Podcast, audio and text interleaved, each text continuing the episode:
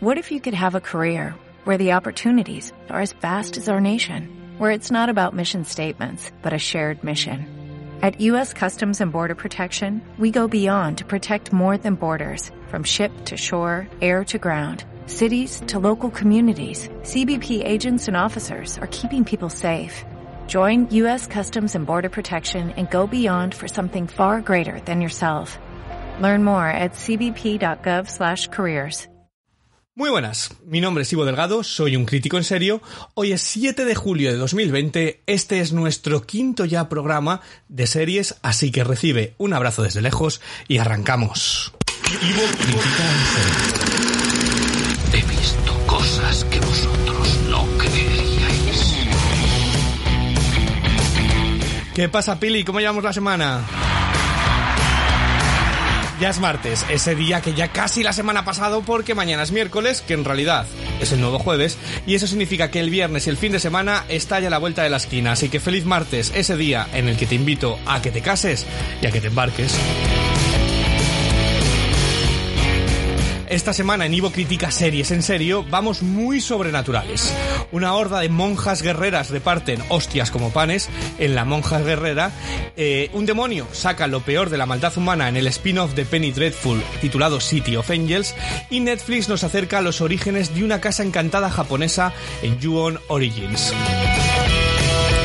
Pero no estoy solo, para nada. Al otro de los ondas tenemos a la Valeria de Dublín, la mujer aficionada a la tecnología punta para la plancha, Mer Ruiz. La Mer, muy buenas. Hola Ivo, muy buenas.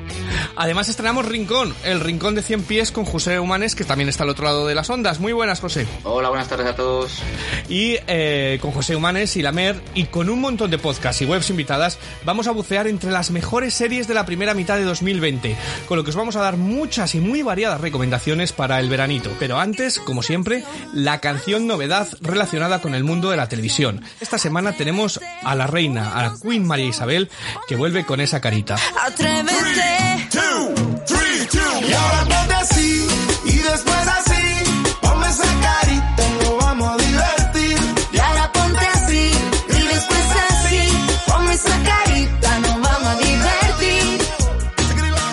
Isabel, famosa por ser la ganadora del Festival de Eurovisión Junior con el himno Antes muerta que sencilla, sigue sacando singles y creando un perfil un poquito más adulto de reina del perreo de barrio, podríamos decir, aunque se haya juntado esta vez con Juan Magán, que está un poco más pasado que los chandals de piel de terciopelo. Eh, una canción amable para el verano y a mí María Isabel en general me cae bien, es muy nuestra. ¿Qué te parece, Mer? A ti, María Isabel, ¿has seguido algo de ella? Hombre, ¿quién no ha escuchado algo de María Isabel, por favor? Eh, me cae muy bien. Me, me resulta una, una chica como muy muy simpática. Muy nuestra. Muy, muy y, claro, sí, muy nuestra, ¿sabes? Hablo de ella como si, bueno, como si me la cruzara todos los días haciendo la compra. Sí. Pero me cae muy bien. Es una chica que me cae bien. Y ahora ponte así y después así. Ponme esa carita y nos vamos a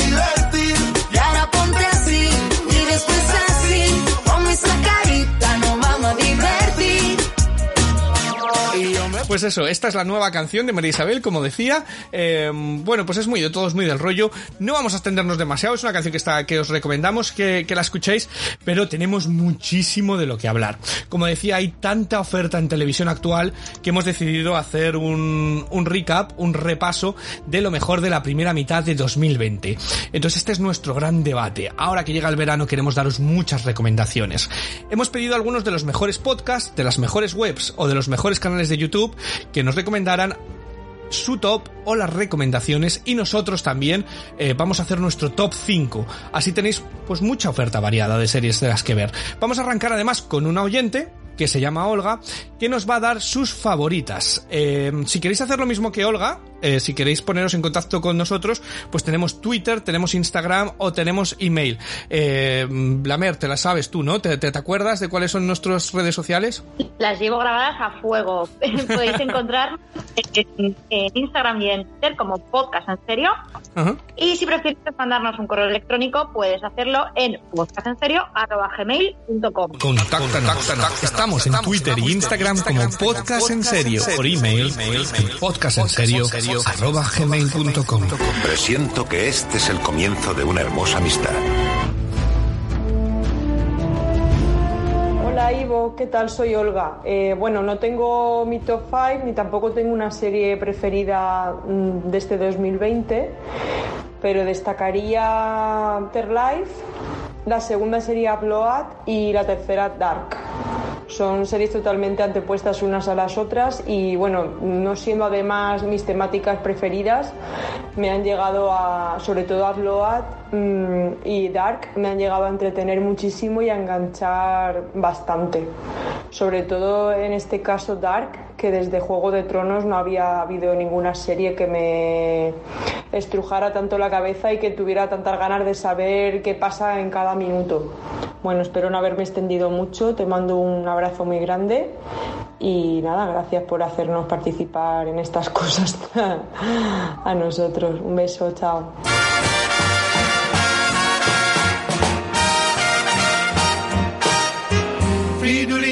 Bueno, pues estas eran las recomendaciones de Olga, eh, Afterlife de Ricky Gervais, Upload o la tercera temporada de Dark, que dice que es lo más adictivo desde Juego de Tronos. Antes de meternos de lleno en nuestro top 5, ¿hay alguna serie que se os haya quedado ahí escapada que, que la queríais meter en el top 5 y no sabíais cómo? Eh, José, ¿cuál, ¿cuál sería? ¿Tienes alguna?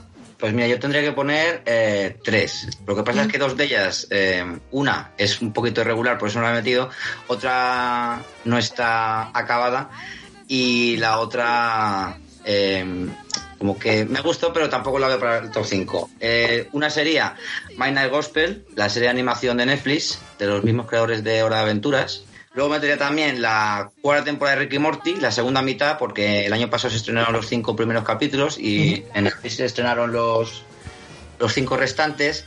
Y claro, ahí, ahí están los mejores capítulos de la temporada. Y la otra serie que tampoco meto es eh, Veneno, pero claro, obviamente con dos capítulos, que los dos capítulos son muy buenos y muy, muy interesantes. Pero claro, no podemos jugar entero porque solo hemos visto dos capítulos y ya sabes cuándo volveremos a ver en octubre porque Sí. el rodaje pues eh, sigue. O sea, en julio querían volver a rodar y se habla hasta que en octubre pueden salir, puede salir el tercer capítulo. Yo me he peleado mucho con mi quinto puesto, entonces he dejado alguna. Eh, al final me he decantado por un reality, que luego lo mencionaré, pero he dejado eh, dos series fuera. Una es The Great, que me está apasionando, pero no la he terminado, entonces quiero darle ese beneficio, ya hemos hablado de ella en el podcast.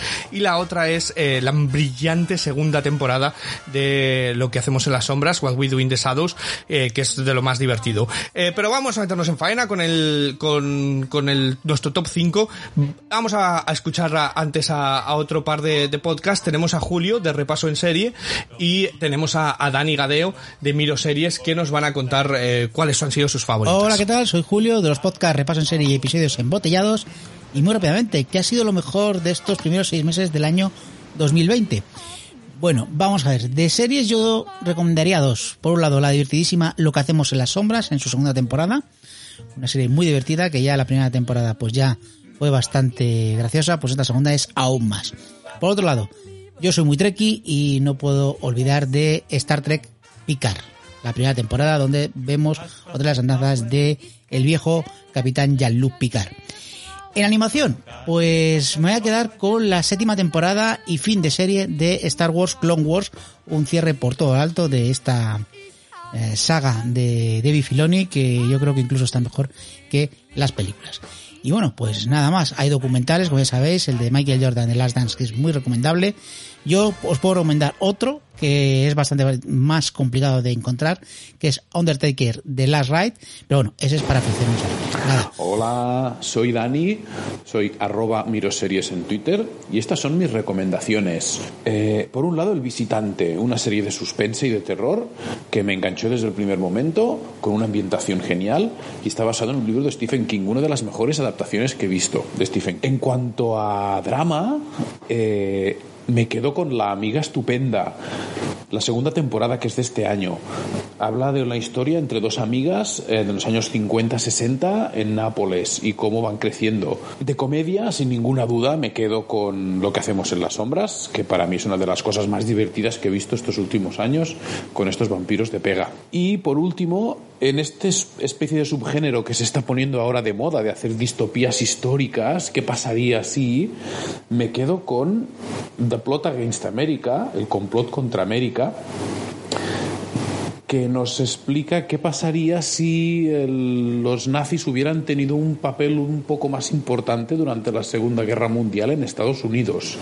Y lo hacen al estilo David Simon, es decir, con mucha calma, presentando personajes, pero luego el segundo tramo de la, de la miniserie es de una tensión y, de, y de, de una emoción espectacular y a mí me ha encantado. Vale, pues Julio, de repaso en serie, eh, ha, destacado precisamente lo que hacemos en las sombras, Star Trek Picard, eh, la nueva serie de animación de Star Wars, The Last Dance y Undertaking The Last Ride. Que precisamente, José, tú la tienes como tu número 5. ¿Qué tiene esa serie documental que os ha hecho, que, que- que te ha hecho escogerla como número 5? Pues la verdad me sorprende que alguien me la haya puesto. Pero sí, es una serie de documental sobre el luchador de lucha libre, de, de wrestling, en sus tres últimos años de carrera. Es un poco un repaso eh, cómo ha vivido él estos tres últimos años eh, de manera profesional, ya en el ocaso de su carrera, donde él se va, eh, pues que le cuesta pues seguir luchando, seguir pudiendo actuar, porque ya la edad, como para todo, pues no pasa en balde. Y si te gusta este mundo de la lucha libre y quieres verlo, aunque no te guste también, y quieres ver un poquito un trato más humano a este, a este mundo, yo creo que es bastante recomendable. Son cinco capítulos de una hora y están bastante bien. Vale. Lamer, ¿cuál es tu serie que tienes en tu número 5? Yo en mi número 5 tengo una serie de, de Netflix que es en realidad un reality show que se llama The Circle. The Circle, ok. Sí. Y, y la he incluido porque es lo que a mí me gusta llamar maravillosamente terrible. Pero es muy, muy, muy entretenida. Entonces, ¿hasta qué punto puedes ganar un concurso de televisión fingiendo ser quien no eres? Yo no la he visto, yo no he visto The Circle. Eh, esta es una adaptación de un reality de original de, de Channel 4 de eh, aquí, que ya llevaba cuatro o cinco temporadas y Netflix ha hecho distintas por, por alrededor del mundo. Eh, entonces, si la recomiendas, que es entretenido, Es como, si, es como estar dentro del cerebro de un jugador de Gran Hermano. no sé si no sé si esa frase es recomendable para nadie. Bueno, yo he puesto un, un- un reality también eh, que es, eh, ha sido la, la última temporada de Survivor, el gran reality americano de supervivientes que han hecho precisamente este año la edición 40 eh, titulada Winners at War. Eh, como hace 20 años que ha empezado este este reality, han traído a, a 20 de los mejores ganadores y han hecho ello. Entonces, para los que hemos visto el formato durante tanto tiempo, 20 años, ha sido como un sueño volver a ver a muchos muchos personajes que les vimos eh, concursar con 20 años y han vuelto con, con 40 años, con familias y demás. Entonces ha sido un- una gran fiesta y, ha sido eh, de las que voy a decir la única que me ha tenido pendiente incluso del estreno americano de quedarme hasta las 3 de la mañana para ver el episodio al, ritmo americano y no perderme nada. Entonces esa es mi, quinta. Eh, pero vamos a movernos un poco al, al cuarto puesto. Antes de ello, eh, vamos a escuchar a otros dos de eh, firmas invitadas. Nos vamos a ir hasta México para escuchar a Tianguis de Crítica, para que nos dé su opinión, y a Héctor de Un Hombre Sin Piedad. Hola, saludos desde México. Mi nombre es Adrián Duarte Aguilar de Tianguis de Crítica. En mi caso, pues para mí lo mejor es lo que me entretiene y me divierte. No importa que sea no sean los estándares de calidad que todo el mundo prefiere. Para mí, con que cumpla con entretener, ya está. Y ahorita que hay opciones de la A a la Z, pues me quedo con la Z. La serie Control Z de Netflix es una serie mexicana sobre un grupo de jóvenes los cuales se ven envueltos en varias situaciones cuando varios de sus secretos son sacados a la luz en internet. Y también quiero hablar de Reality Z. Es una serie brasileña. Es así, es un remake de la, miniserie inglesa Dead Set. También, pues, ya que estamos en, en lo fácil y rápido, hay una, un programa de concursos llamado El Piso es Lava, que échenle un vistazo con la familia, se van a divertir. Es algo muy tonto, pero te mantiene entretenido. Hola, muy buenas. Soy Héctor del blog unhomesinpiedad.com, también de Twitter, Un Sin. Y este 2020 he tenido la suerte de ver la segunda parte de la sexta temporada de Bojack Horseman, una de las mejores series de animación creadas, también, sinceramente, las mejores series eh, creadas a secas en la que vemos el, desenlace final de, de la historia de Bojack, un actor famoso en los años 90 por una serie, una sitcom que, que era de éxito y que cae en lo peor del mundo de la fama, del alcohol y de las drogas Además, eh, con un tratamiento muy dramático, muy emotivo, y en el que hay personajes eh, como Dayan, como Todd, como el señor Peanut Battle, que no solo acompañan a, a Bojack y son secundarios de lujo, sino que además también tienen su, propia evolución en la historia. Sinceramente, un producto muy adulto, un producto muy recomendable y que para mí ha sido la mejor serie de, de este 2020. Bueno, pues las series que nos han traído recomendadas, Control Z, Reality Z y de Flores Lava, que la recomiendan para verla con toda la familia. Y desde Un Hombre Sin Piedad, pues nos han traído Boyack Horseman, que además, José, también coincide con tu cuarto puesto. Parece eh, un cierre sublime a lo que es toda la serie entera, más debería estar más arriba. Para tener un cuarto puesto me parece hasta poco, pero vamos, también si la, la valoro en conjunto, es una serie de, de, lo mejor que tiene Netflix en animación, de lo mejor que se ha hecho en animación en los últimos años, y aparte eh, cierra perfecto, no podía tener mejor cierre, que, que tenía mucha polémica, que la gente pues eh, no estaba contenta con que seis temporadas eh, se acabase la serie, pero yo creo que el final es redondo. Yo no la he visto, eh, empecé a verla y yo creo que no entré en el humor del primer capítulo y no, no seguí. La primera temporada sí que verá que tiene un humor un poquito tonto. A mí la primera temporada que menos me gusta. Todo va, luego va sí que va madurando todo y, y llegan esos capítulos que te digo que, que te destrozan. Lamer, ¿cuál es tu puesto número 4? Pues mi puesto número 4 es Spinning Out. ¿Cómo te quedas? Pues me- quedo que me parece una de las eh, de esas cosas que aparecen en Netflix y no sabes por qué, por qué motivo aparecen en Netflix, pero parece ser que hay un motivo. ¿Y cuál es el motivo por el que has puesto esta serie? Pues eh, debo de ser de las únicas personas que, que la ha visto y la ha disfrutado porque le acababan de estrenar la primera temporada y ya la han cancelado. o sea, que- creo que no ha tenido demasiados adeptos. Eh, yo la vi porque, bueno, me decidí a verla porque la protagonista de la serie es Kaya Scodelario, es eh, la, la actriz que hacía de Effie en, en Skins. Eh, Y bueno, me encanta, me encanta, me encanta esa actriz. Y Spinning Out hace de una, eh, bueno, una chica en los en los veintitantos que ha sido artista de patinaje, ha sido una estrella del patinaje artístico y debido a una caída eh, se abre la cabeza y le coge francamente terror a seguir patinando. Entonces tiene que enfrentarse eh, pues a sus miedos, saber dejarlos atrás para volver de nuevo tener en cuenta que ella se dedicaba al patinaje. Es una incomprendida, Ivo. Una Yo no, no me estás convenciendo para nada. Estoy hasta por cortarte porque no me estás convenciendo para nada. O sea, no, no me estás. Además, ella es bipolar, artista del patinaje A y mayores. bipolar. ¿Qué? Qué, qué fantasía de series. Bueno, pues yo he cogido en el 4, he cogido una serie súper desconocida. Yo la verdad es que me, me- me he ido bastante más desconocido, que se titula Feel Good, ¿vale? Es una serie súper rápida, seis capítulos, Channel 4, media hora, eh, está en Netflix, eh, para todo el que le quiera echar un vistazo. Es una, es la respuesta al Please Like Me, pero en vez de ser una pareja gay eh, masculina, es una pareja gay femenina eh, y toca las mismas. Cambian Melbourne por Manchester.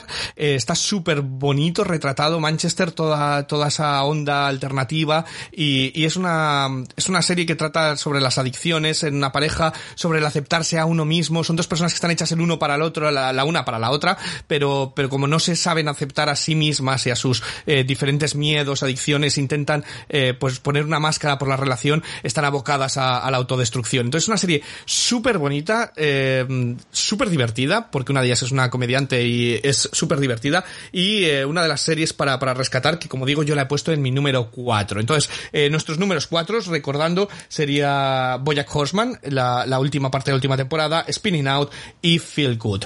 Pero antes de que vayamos al 3, que subamos, tenemos otras eh, dos eh, recomendaciones, otras dos eh, invitadas. Una de ellas es Rocío Muñoz, que la podéis escuchar todos los, todas las semanas en nuestro podcast de, de cine, eh, los miércoles, eh, que también ha querido aquí dar su granito de arena, y a Miss Gatsby, del club de Miss Gatsby, que es un podcast eh, maravilloso y simplemente con que escuchéis pues, la, la voz de ella, eh, pues vais a entender por qué me gusta tanto ese podcast. Muy buenas, ¿cómo estáis? Me infiltro desde el podcast de cine para recomendaros la que para mí es una de las mejores series de lo que va de 2020.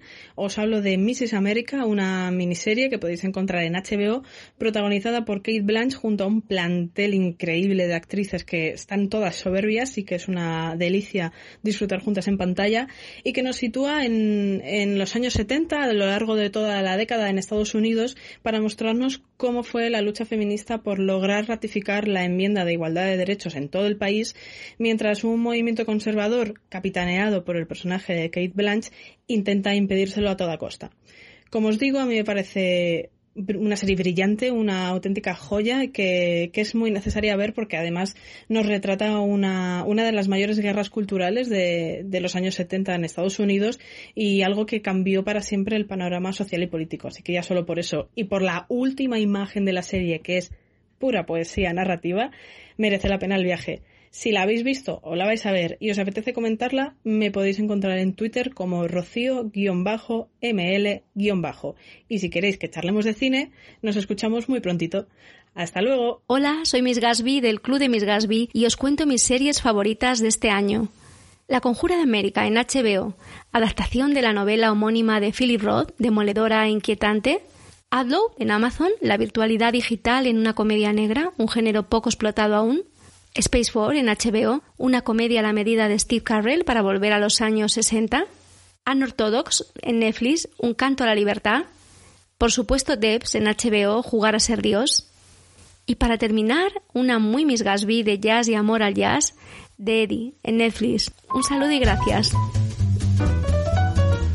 Vale, pues Rocío nos traía Miss América y Miss Gatsby nos ha traído eh, de nuevo La Conjura contra América, que parece ser que es una de las series que, más están recomendando el resto de la gente, Upload, Unorthodox, que luego hablaremos de ella, no, no, todavía no, Debs y la serie de jazz de Eddie, que José, tú la tienes en el top 3 además. Sí, eh, otra serie de Netflix que eh, entra también de tapadillo, como decíais, que en la promoción fue bastante nula. No, yo porque sí. sí, sí lo sigo siguiendo en Twitter, pero la gente sorprende que se haya estrenado, porque además estamos hablando de que está producida y dirigida dos primeros capítulos por Damien Chazelle. Sí, de, de Oscarizado de La La Land, sí. La La Whiplash, eh, Fishman y la serie nos eh, relata pues la, la, vida de un grupo de cantantes de jazz a través de, de Eddie, que es el bar donde se juntan a, a tocar. Los dos primeros capítulos son los mejores de la serie porque se nota mucho el, el toque de Damien Chazelle. Uh -huh. Es verdad que a partir del tercero cambia todo, pues hasta la manera de grabar y demás, pero es una serie de personajes, porque además cada capítulo está titulado como el nombre de cada protagonista de, ese capítulo, de un miembro de la banda. Pues muy bien. Pues muy bien. Eh, Lamer, eh, ¿cuál sería tu, tu número 3?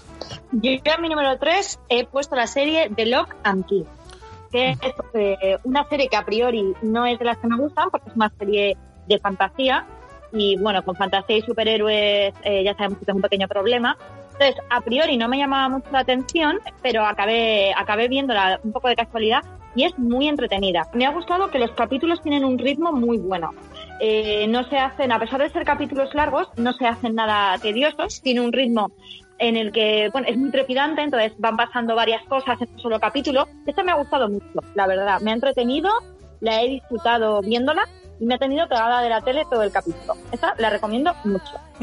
Pues yo en mi puesto número 3 eh, tengo una, una serie que aquí ha sido una auténtica revolución. Es la serie más vista en Sky que se titula Gangs of London, eh, que está di dirigida por Gareth Evans eh, de, de The Raid y demás. es un poquito un juego de familias. Es como si dijésemos el juego de tronos, pero de gangsters. distintas familias y cómo tienen que hacer distintos apaños para manejarse Londres. Tiene una fotografía preciosa, es súper violenta, es, es una gozada. Eh, seguirla y ver las distintas familias, conocerlas y demás. Y, para mí es eh, una de las cosas, eh, tiene un capítulo central que es lo mejor que yo he visto en televisión desde el 505 de The Good Wife. Tiene un capítulo que gira por completo toda la serie. Es, como digo, las escenas es puro cine, todo de cine de acción y, y, no es mi género favorito, pero todas las triquiñuelas entre las familias, los gángsters, las mafias y, y, cómo se reparte en Londres y, y ya te digo, esas escenas de acción son perfectas, así que ese sería mi, mi número mi número 3, Gangs of London. Eh, por decir todas, la mera ha dicho Locan Key y José Humanes ha dicho The Eddie. Pero moviéndonos eh, a otras par de firmas invitadas, antes de ir al, al nuestro número 2, eh, tenemos a Ángel Jesús Martín Soto, que tiene un canal de YouTube de cine con el mismo nombre, y a Daniel de seriesestrenos.com. Hola, muy buenas. Me llamo Ángel Jesús Martín Soto y poseo un canal de cine con mi mismo nombre. Primero diré Drácula. Es un poco corta, básicamente una miniserie, pero me pareció bastante buena. En segundo lugar diré Ghost in the Shell SAC 2045, que es la nueva serie de animación digital del personaje Ghost in the. Y está bastante bien, sobre todo para los amantes del personaje. Y por último diré picar, que para los fans de Star Trek ver una nueva serie siempre es bienvenida. Hola, ¿cómo estáis? Bueno, para nosotros, desde seriestrenos.com, y en este sentido, para nosotros, el, podium, las, tres series del año, sería lo nuevo de, David Simmons, de La Conjura contra América, que es una virguería, es una obra maestra absoluta. Eh, después estaría un estreno reciente de HBO, titulado en, castellano La innegable verdad, con Mark Ruffalo haciendo esos dos personajes fabulosos. Y eh, el tercero sería Devs, la, la serie de ciencia ficción que relaciona la mística con la, con la física cuántica de Alex Garland, pero, pero ahí consideramos que está a lo mejor del año, lo mejor que hemos visto hasta ahora. Sin menospreciar, por supuesto, la la temporada final de Dark o la temporada tercera de Ozark, que han sido estupendas, pero eh, bueno, el nivel está, está alto. Bueno, pues nos recomiendan muchas y muy variadas, desde Drácula, eh, la nueva adaptación de Ghost in the Shell, Star Trek Picard y Daniel de nuevo de Plot aquí en esta América, La innegable verdad con Mark Ruffalo y Devs de Alex Garland.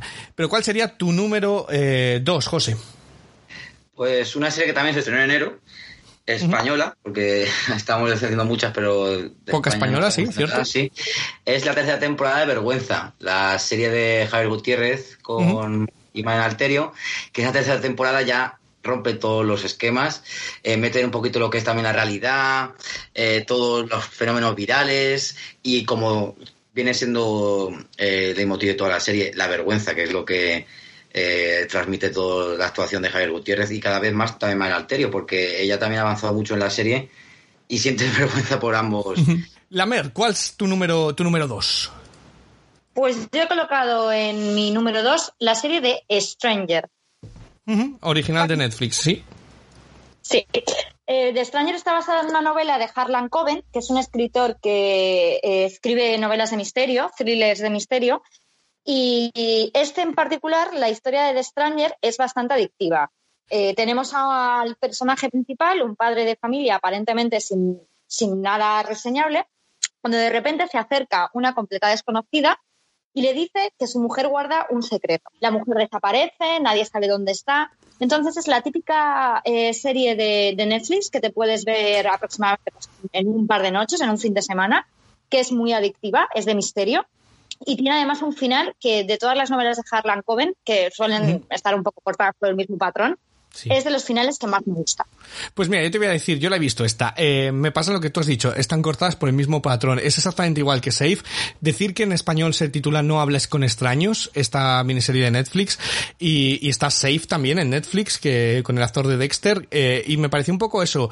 A mí me pareció una estupidez absoluta, pero me la vi entera. O sea, es una serie que te engancha por saber hasta dónde puede llegar el límite de la tontería que puedes estar viendo, pero me la vi también está rodada por completo en Manchester. Yo vivo en Manchester, entonces eh, me, casi jugaba más al intentar adivinar en qué calle, por qué calle iban caminando, que, que realmente al cuál era el misterio, porque me parecía eso, me parecía que tienes que tener unas tragaderas de lo que está pasando, alucinantes. Es muy, no- se nota que es un libro, es muy novela de misterio con los giros, que hay gente que le gusta mucho y ahí están todos los libros que, que se venden como churros y es, entonces a la que le gusta ese tipo de novelas le va a encantar y a los que no os gustan menos, pues, pues nos gusta menos. pero, pero bueno, es, es, Totalmente de acuerdo. Tienes que ser consumidor de este tipo de este tipo de series. Sí. O sea, tienes que ser consumidor de series eh, de misterio que se nota mucho que están basadas en un libro y, y que no son las típicas series que tienen bastantes capítulos, que cada capítulo te van contando una historia muy larga, que se dilata. No. O sea, los libros y las novelas de Harlan Coben, que están todas cortadas por el mismo patrón, eso es totalmente cierto, son, eh, se nota mucho el, el principio, se nota el nudo y se nota el desenlace. Sí. Es- eh, son cortos para es, para entendernos, es una novela, es una película de Antena 3 de sobremesa, pero en formato de Eh, seis capítulos. Eh, bueno, pues eh, mi, mi número dos, eh, la película que de la serie que yo tengo es una es una serie irlandesa, se titula Normal People, que está adaptada también de un de un libro. Y es una de las series más bonitas que yo he visto en mi vida. Es, es la típica historia adolescente en la que eres el chico popular y es la chica introvertida y cómo van a lo largo de los años reencontrándose y viéndose. Es una historia de amor en la que primero él, luego ella, luego sí, luego no. Pero tan bien, la, todo, la banda sonora, los actores, la forma en la que tratan, es, es muy millennial, es, es, a mí me parece increíble la sensibilidad que tiene esta película, esta serie, eh, es, es brillante, es una de las grandes revoluciones también que, que ha habido y es una serie que recomiendo a todo el mundo porque es, eh, han capturado esa esencia de ese momento en el que todo el mundo cuando te enamoras de alguien por primera vez eh, y como además es súper cruda, tiene unas escenas eh, de sexo súper crudas, tiene, es todo con el corazón abierto esta serie por completo y, y la verdad es que es, es una de las, eh, para mí, una de las mejores series que he visto este año y que he visto en, en general en, mucho, en mucho tiempo, aunque como digo la he puesto en el número 2. Entonces ese sería recapitulando, tenemos eh, No hables con extraños de Stranger, que la ha recomendado la Mer, Vergüenza, eh, que la ha comentado José Humanes, y Normal People, que, que la he traído yo.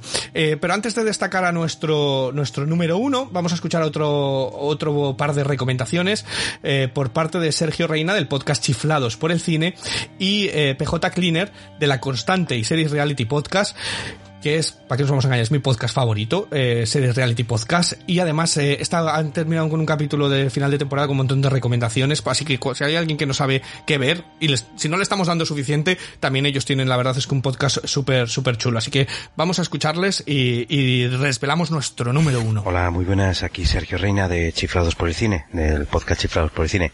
Y pues bueno, las series para mí favoritas de este año, sin duda, han sido Debs, sería para mí la primera, una magnífica serie del cineasta Alex Garland, ¿no?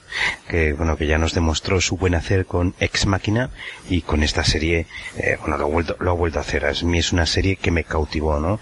Por segundo lugar y por la sorpresa y por la intriga que nos mantenían semana y semana, una serie de HBO, El Visitante, ¿no? Basada en un libro de Stephen King, también muy muy recomendable y sin duda una de las series del año, una sorpresa para los fans de Star Wars, es el Mandaloriano, ¿no? De Mandalorian, disponible en Disney Plus. Eh, soy PJ Cleaner, no me he presentado, siempre se me olvida, perdón, de la constante y ser reality podcast. Entonces, para este primer semestre he seleccionado unas cuantas que no voy a coger así ninguna en concreto. Bueno, al final quizá os diga con cuál me quedo, pero voy a ir nombrando. Hollywood, quizá una de mis series favoritas de lo que llevamos de año, serie de Ryan Murphy para Netflix. Eh, una serie de animación, eh, Primal, mm, que pertenece a Adult Swim, eh, a la división de, adultos de TNT de, animación, que está en HBO Max, que aquí ha llegado a través de HBO. Mythic Quest en Apple TV Plus, una serie eh, del estilo de Silicon Valley, pero basado en una compañía de videojuegos, eh, con un humor que a mí me ha llegado mucho y con un capítulo eh, en la mitad de temporada maravilloso. Y con otro capítulo que les ha afectado por el confinamiento que han metido al final de temporada que también es absolutamente maravilloso. Muy muy recomendable lo mejor que hay en Apple TV Plus. Breeders la serie de Martin Freeman para mm, FX que aquí ha traído a España HBO siguiendo la estela de catástrofe eh, sobre un matrimonio, sus hijos, su vida, sus experiencias, con toques de drama, con toque de humor. Mm, Me ha encantado. Y luego una serie que ha sido una gran sorpresa para mí en Netflix, eh, protagonizada por el Cantona, eh, Recursos Inhumanos. Me ha parecido maravillosa la serie y brutal la interpretación de, Cantona. Y de todas, todas estas me voy a quedar seguramente con Mythic Quest, porque la disfruté muchísimo y me pareció un soplo aire fresco, una comedia muy buena que, pues eso, que me ha encantado. Bueno, pues nos han traído Debs, el visitante de Outsider, de Mandalorian, y PJ se quedaba, eh, a pesar de que me ha recomendado un montón, he cogido las más pintorescas de él, eh, Mythic Quest de Apple Plus, pero también nos ha traído Hollywood, eh, Primal, Breeders, que a mí me gustó muchísimo, y Recursos Humanos. Y en su audio también menciona la número uno de Mer, de la Mer, que es Unorthodox. ¿Por qué merece la pena tragarse Unorthodox? Eh, yo tenía cero expectativas cuando puse esta serie. Son muy poquitos capítulos, se ve fácilmente en una tarde, porque nos descubre un poco más eh, sobre la comunidad ultra, ultra ortodoxa de, de, Nueva York, de Williamsburg, que es una comunidad en la que yo particularmente no tenía ningún conocimiento más allá de, de lo básico. Entonces, nos abre eh, un poco los ojos en, en, a la vida de, de, esta, de esta comunidad y cómo la protagonista, que es Esther, eh, decide romper con todo lo que, lo que le ata a la comunidad ultraortodoxa. Entonces es una serie muy bonita eh, que aprendes bastante si, si, te interesa sobre la comunidad ultraortodoxa judía. y disfrutas bastante viéndola. Eh, es la típica serie que incluso te deja quizá un poco de mal cuerpo. Em, José, ¿cuál sería tu, tu número uno? Eh, la quinta temporada de Better Call Saul me parece lo mejor que, que- que he visto yo este año en series y sobre todo yo creo también de la mejor temporada de lo que es la serie. Eh, una serie de, ya sabéis que es el spin-off de, de Breaking Bad, que para mí, y esto quizás sea polémico, para mí ha superado ya Breaking Bad. Quizá porque me guste más el personaje de Saúl, porque en Breaking Bad era pues un componente cómico y aquí vemos todo desde que empieza del principio hasta lo que es ahora mismo, hasta que es Saul Goodman.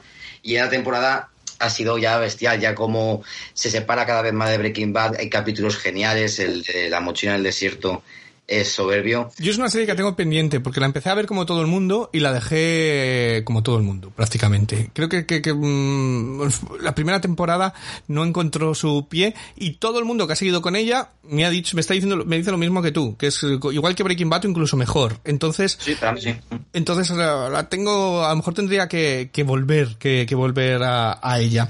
Eh, bueno, pues yo la primera que he puesto ya la he traído, la estoy trayendo todas las semanas porque todavía no se ha emitido completa, pero es eh, I May Destroy You. Podría destruirte, que la podéis ver en HBO, eh, y es eh, para mí la serie del momento. eh, me parece que es, eh, trata el tema del abuso en todas las dimensiones de la palabra, ya no solamente desde la, trama central que es una violación a ella, sino en muchas más formas de abuso, eh, con las diferencias raciales, etcétera, de una forma súper eh, divertida también, eh, que no, no tiene blancos y negros, sino que tiene un gran gris, que te propicia un debate interno y externo con las personas que estás viendo sobre la serie, si una cosa es abuso o no, o en qué punto, porque, bueno, pues es, es muy de ahora, es muy de, además está hecho de antes del Black Lives Matter, pero podría ser después perfectamente, y me parece una de las series eh, más importantes de los últimos cinco años, diría. Es una serie que deberían de poner en los institutos para fomentar debate, pero no solamente para la gente de los institutos, que quizás esa generación está más hecha, sino para que los profesores entendieran eh, las diferencias, ¿no? Porque a veces parece, es, es, es una serie tremenda, ¿no? A veces decimos que la raza, que no se puede decir que una persona es blanca o es negra, cuando es verdad que somos diferentes, hay que entender cuáles son esas diferencias, apreciarlas y educarse en ellas. Entonces es una serie que la recomiendo a todo el mundo, eh, podría destruirte a May Destroy You. So, así que sí, esa- esas han sido nuestras, nuestras recomendaciones, un montón de series os hemos traído en este gran debate. Eh, entonces eh, podéis ir a Twitter y votar en la encuesta sobre las, sobre qué team sois, si sois Team Lamer y la mejor serie de esto que llevamos es Unorthodox. Si sois Team Jose y es eh, Better Call Saul, o si sois Team Ivo, I May Destroy You. Y si sois del team de los invitados que hemos hecho, que la que ha salido más veces ha sido The Plot Against America, la nueva serie de David Simmons.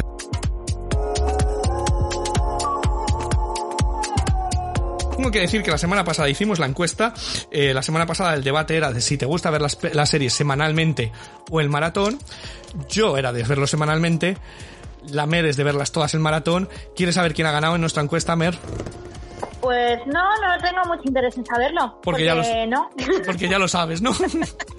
pues he ganado yo Sí, con más de un porque 75%. La gente prefiere ver las series poco a poco. Así que eh, has- eh, esa ha sido la primera victoria. No cuento con ganar este. Veremos quién, quién gana en este debate para la semana, para la semana siguiente.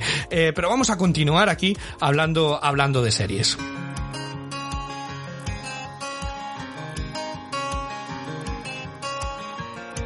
Estás escuchando Ivo Crítica en Serio con Ivo Delgado.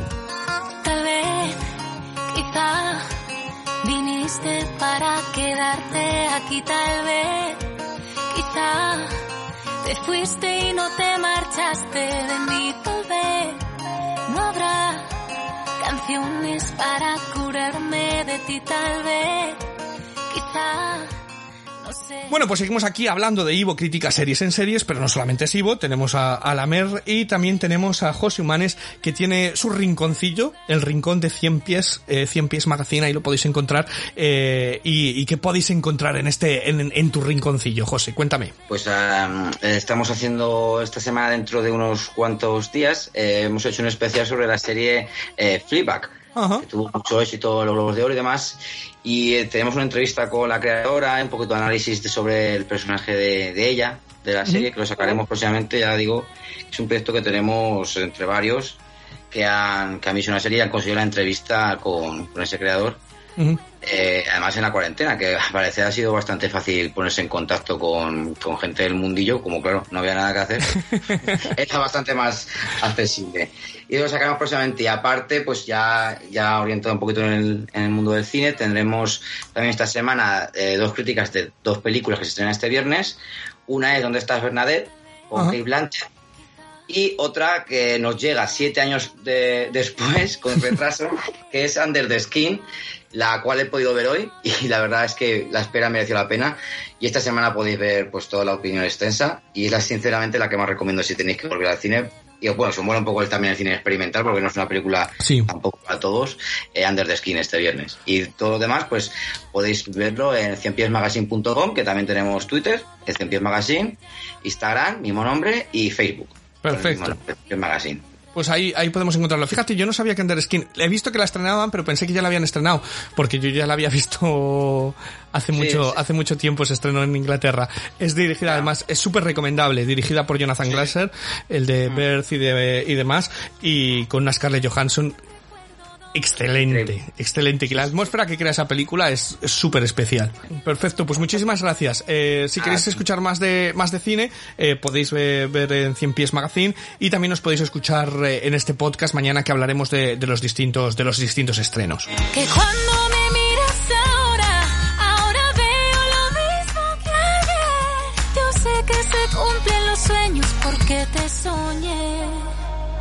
Bueno, pues ahí estaba nuestro debate, eh, todo nuestro debate en el que hemos hablado de todas estas series, nos hemos dado un montón de recomendaciones, pero como nosotros decimos, ¿solo eso? Pues no, Eh, hemos visto muchas más series. Entonces, eh, quiero, quiero preguntarle a la Mer, la Mer, antes de luego ponernos a hablar de las tres series de estreno, ¿qué has visto tú esta semana?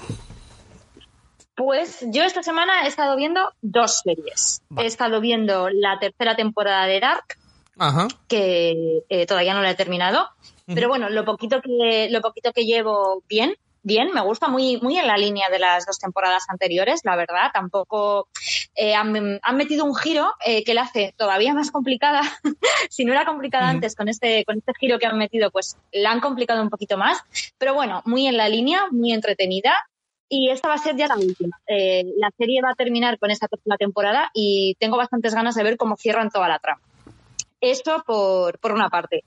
Y luego he estado viendo otra algo que creo que eh, te puede encantar A si ver. no la has visto ya. A ver. Si no la has visto ya.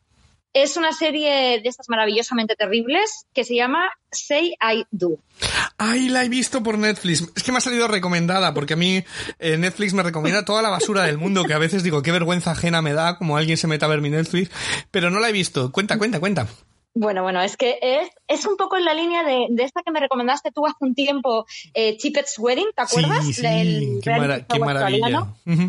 Vale, no llega todavía a la altura de Chippet's Wedding porque, bueno, es- esta serie no puede superarse, pero I Do nos presentan a una serie de, de parejas a las que se les prepara una boda por sorpresa. Es decir, el, el novio se pone en contacto con, pues, con el casting del programa o con lo, que, con lo que se haya que poner el contacto y organizan la boda perfecta, a espaldas de la novia que una de las cosas que, más me gusta es que, por ejemplo, eh, los, los presentadores, los presentadores son un diseñador de moda, un diseñador de interiores y un, y un chef. Y entonces dicen, por ejemplo, no, yo es que normalmente diseño trajes para, para la alfombra roja y luego te metes en el Instagram de- del diseñador y nadie le sigue, nadie sabe quién es. Entonces es, es muy guay. Luego, por supuesto, cada boda, eh, cada pareja tiene un drama cada vez mayor. Pues, eh, tenemos a uno que ha fallecido la hermana y ha fallecido el padre. Luego llega otra que resulta que están cuidando a los sobrinos porque a la madre le dio una sobredosis. No es tan tras como Don't Tell the Bride. No se lo digas a la novia, ese que organizan a espaldas. ¿O no lo has visto? No, no, ese no Pues lo he hay un, hay un reality que se llama no, Don't Tell the Bride, no le digas a la novia. Entonces eh, son parejas en el que, bueno, ellos lo saben, ¿no? Pero la novia se va eh, una semana y el novio tiene una semana para organizar la boda con un pequeño presupuesto. Entonces, eh, pues eh, hay de todo, la suelen liar. Él tiene que organizar esta despedida de soltera de ella, que normalmente pues hay- tiene como 15 temporadas en Reino Unido. Yo he visto un montón de ellos, pero va desde uno que se que organizó la boda en Las Vegas y se gastó el presupuesto y no invitó a los hermanos de ella, solo pudo invitar a los padres. Entonces la chica no se quería casar y fue llorando todo el viaje. A otro que, que sabía que la novia tenía vértigo, entonces entonces se casaron en una noria eh, arriba, entonces eh, eh, siempre siempre va todo a mal. Y, y además es súper cruel porque a las novias le- le- el programa le lleva a ver eh, pues castillos y todo para que se haga ilusiones de, de dónde va a casarse y luego se casan en un descampado con, con ganchitos para toda de buffet de ganchitos porque el novio se lo ha gastado. Los tienen que, hasta que coger los vestidos de las damas de honor. Entonces es ese, ese te recomiendo que te va a gustar te va a gustar. Eh, pues yo tengo eh, yo lo que he estado viendo esta semana eh, he visto una serie. Fíjate que yo la semana pasada decía que no era de maratones, me la he visto entera y mira, te voy a recomendar que la veas la semana que viene me cuentas. Igual que tú me has hecho ver una esta semana, eh, pues eh, apúntatelo. Se llama Trying, ¿vale? Es de Apple Plus. Eh, Trying intentando es de una pareja en Londres eh, que, que eh, intenta buscar la adopción. Es una serie súper divertida, eh, es una comedia, pero además se trata mucho. La pareja eh, protagonista es brillante. Londres está súper bien retratado, no podría ser en otro sitio. Sale Imelda Staunton eh, en un personaje maravilloso. Son mm, seis, ocho capítulos cortos de media hora y me parece súper interesante Trying. Yo creo que te va, que te va a encantar.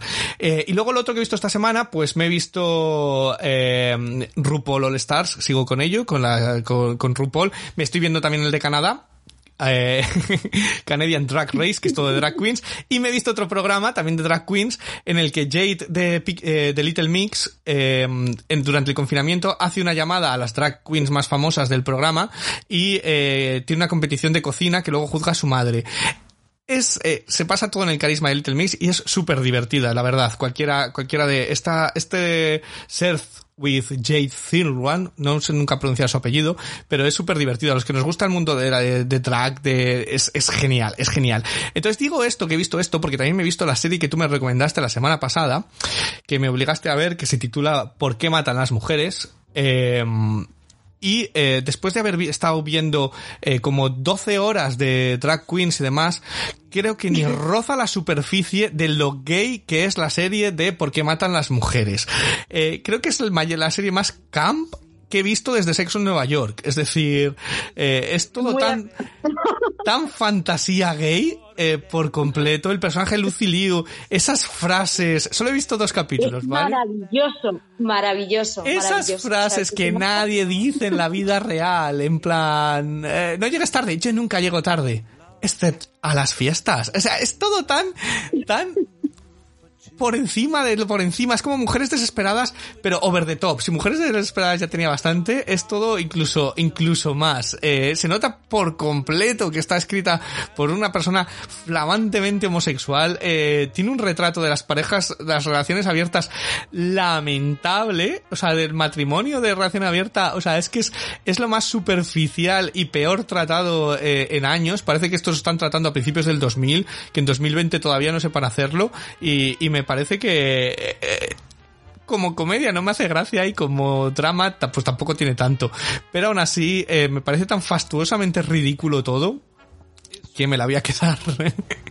que la voy a terminar, que la voy a terminar de ver. Mira, a mí me encanta, ya lo sabes, eh, todo lo, lo fastuoso, lo maravilloso, lo ridículamente eh, genial y fastuoso, por así, por así decirlo. Esas mujeres de Beverly Hills, esas eh, primeras temporadas de mujeres desesperadas, que eh, mm, como nunca te imaginas quizá vivir una, una vida con, con el dinero por castigo de esa forma, yo sí me imagino la vida así. O sea, yo sí me imagino a Lucy Liu saliendo de su casa completamente fastuosa, divina de la muerte, ella en plan, se llama a mi peluquero, dile que ya he salido. Nunca, o sea, me encantan esas tramas, me encanta eh, ver esos vestidos, esos trajes. Eh, ella que es un, es malvadísima, Lucy, o sea, Sí, bueno, pero, pero ah, ridículo que dices, no tendría alguien así no tendría amigos en su vida, pero es todo tan, tan tremendamente, es como el sueño húmedo de una fantasía gay. Es lo que es. Por lo menos no, no oculta a nadie y no va de algo más serio de lo que es. Porque una, una serie que se llama ¿Por qué matan las mujeres? Pues tampoco te la puedes tomar. Pero bueno, vamos a empezar con las series de la semana. eh, y la primera parada nos lleva a Los Ángeles en 1938 con Penny Dreadful, City of Angels.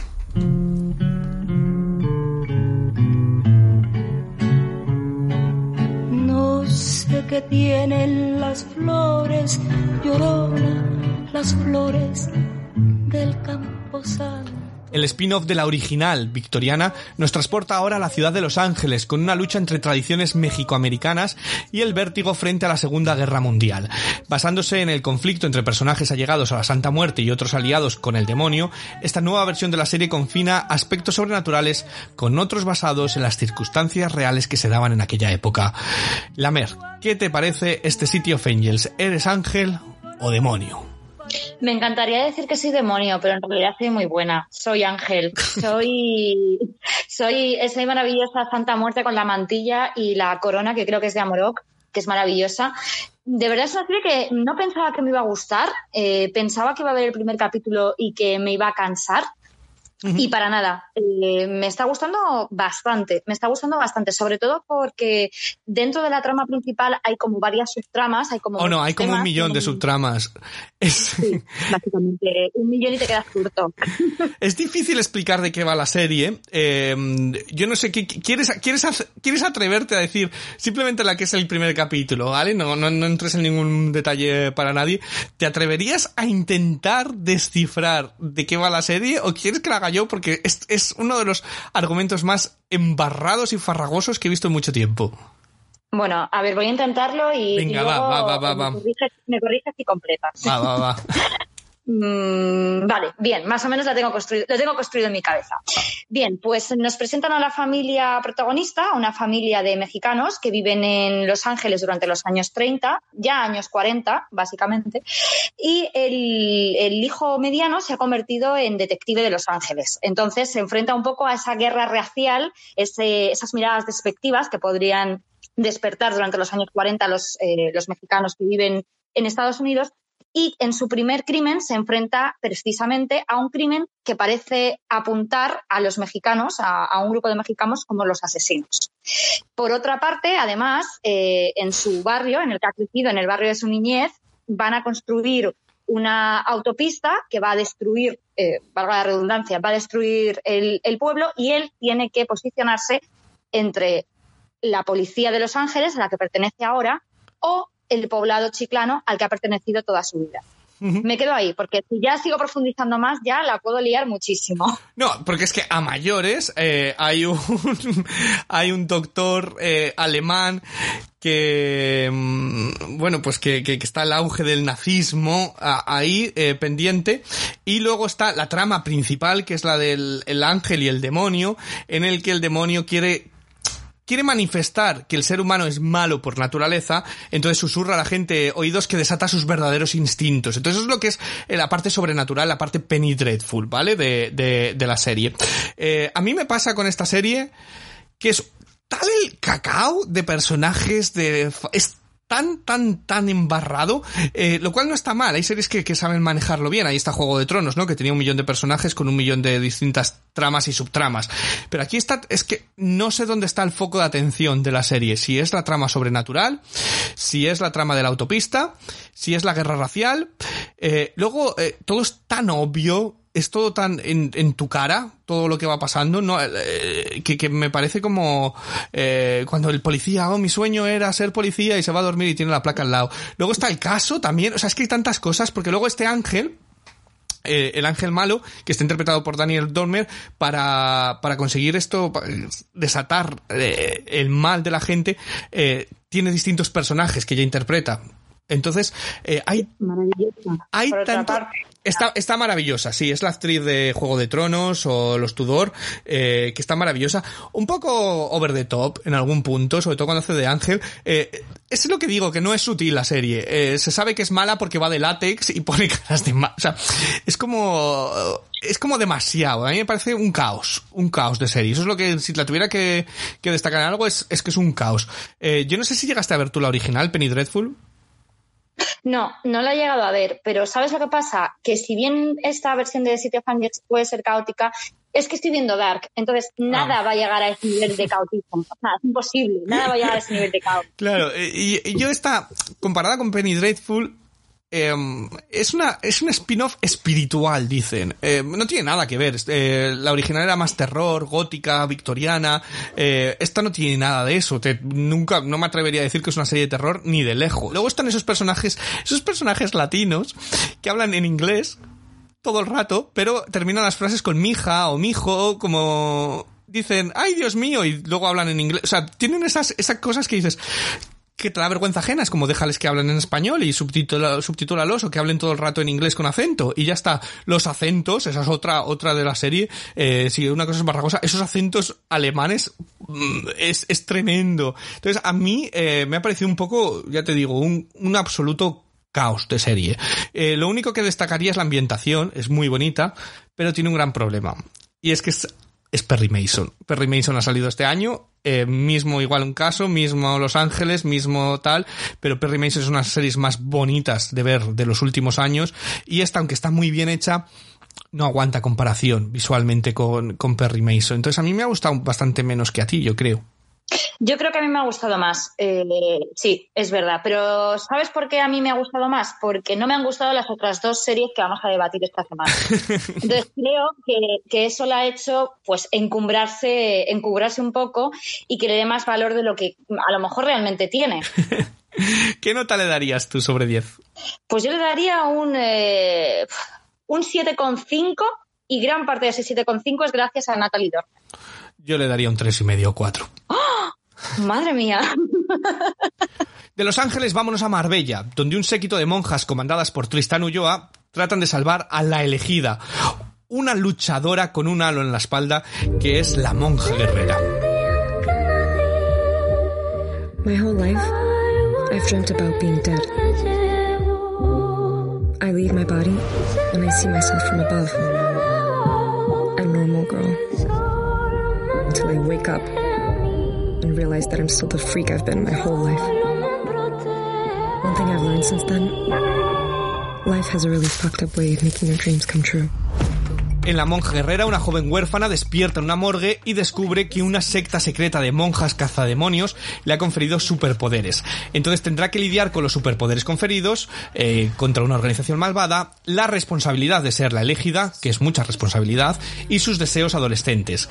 ¿Qué te han parecido estas monjas repartiendo hostias? ¿Comulgas con ellas o les das de hostias? Eh, no quiero tener nada que ver con estas monjas eh, ni con esta serie. O sea, no, no, me ha gustado nada. Decías antes de sobre Penny Dreadful que, que por qué hablaban, hablaban eh, inglés y metían esos hijos al final. ¿Por qué esta gente que son todos andaluces de Marbella, por qué todos hablan inglés? bueno, hay mucha gente en Marbella que habla inglés. Pero es que nadie habla español. es como fascinante. Eh, no, no, esta no, no te la compro, no te la compro nada. Además, eh, no he empatizado nada con, con la protagonista, con Alba, Alba Baptista, se llama la actriz. No he empatizado nada, no me la he creído nada en, en ningún momento. Eh, me ha parecido muy sobreactuada. Para mí la trama, de verdad, hace aguas por todas partes. Eh, mira, no, es que esta no, no te la compro nada y además eh, me forcé a ver mínimo dos capítulos para ver si, bueno, pues, hay muchas veces que se, el primer capítulo cuesta un poco que arranque, etcétera.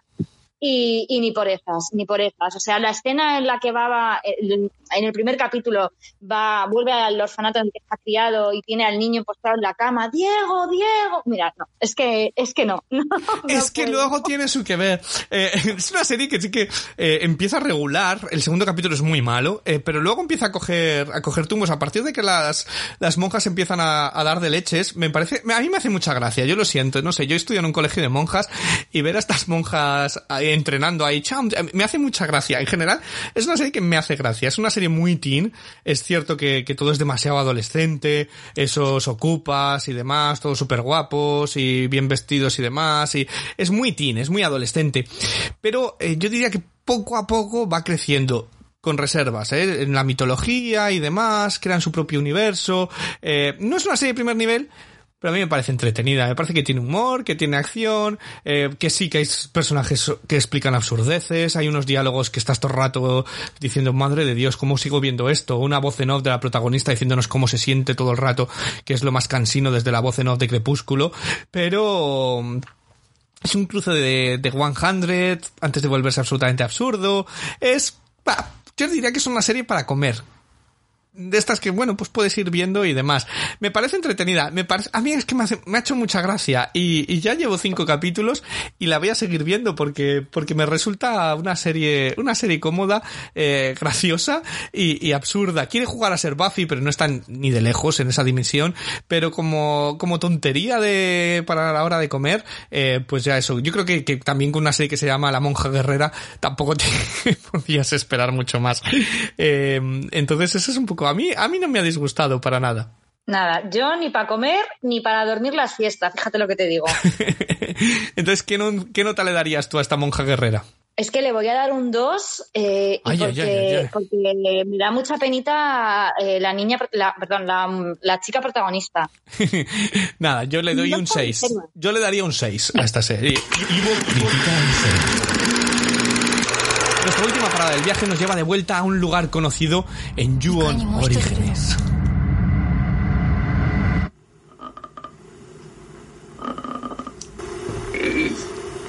Basada en la película de La Maldición, The Crutch nos lleva de vuelta a la casa encantada de la cinta protagonista para conocer en diferentes líneas temporales cómo llegaron los fantasmas a serlo.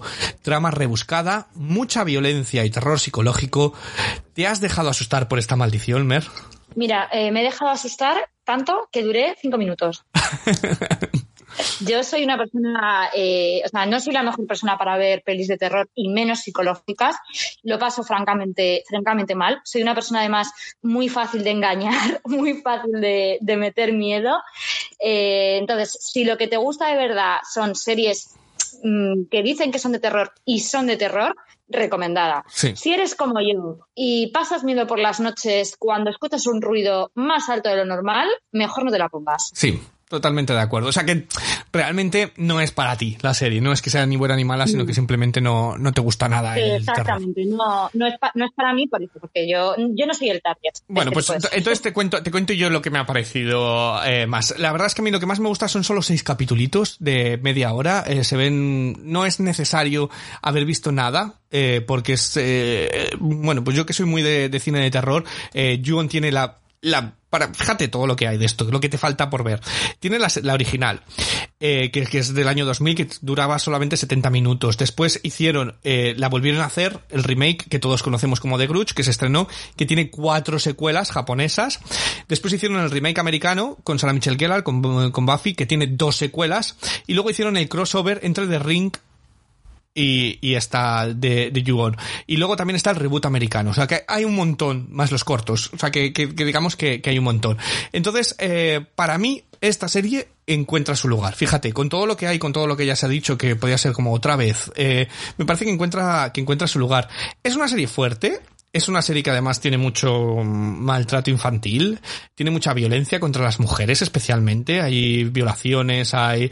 eh, no se cortan un pelo y yo creo que siempre puedes confiar en los japoneses para, para, para llevar las cosas un puntito más allá eh, y, y me ha parecido súper interesante. Eh, no tiene. Vamos a ver, es que yo lo del terror siempre digo, cuando la gente dice, no da miedo, da miedo o no da miedo, depende de las personas, ¿no?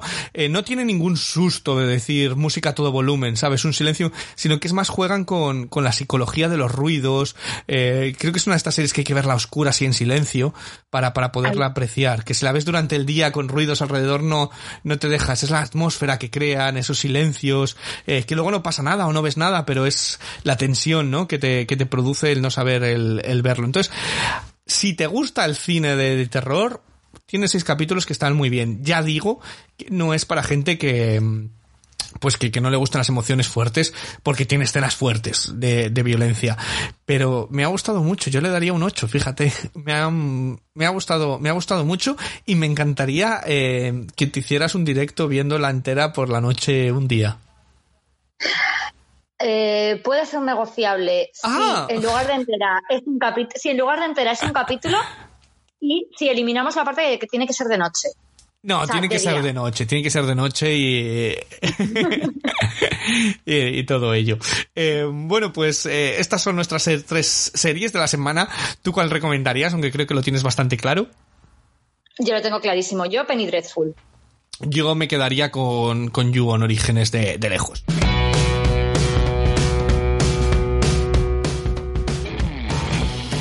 Y nada más, eh, esto es todo. Recordaros que todas las reviews propiamente escritas, también todos los tops que nos han mandado y todo ello está en nuestra página web. Eh, también hay muchas más reviews que no, que no nos han podido entrar en la web www.ivodelgado.com que os podéis poner en contacto con nosotros con cualquier comentario, recomendación, insulto o regalo en las redes sociales que os va a repetir la mer. En Instagram y en Twitter como Podcast en Serio. Y si sois más de mandar un correo electrónico, podéis hacerlo a podcastenserio.gmail.com.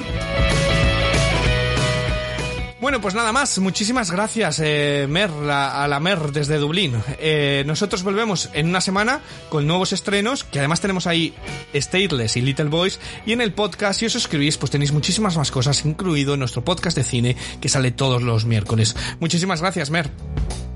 Muchísimas gracias a ti, Ivo, por este ratito.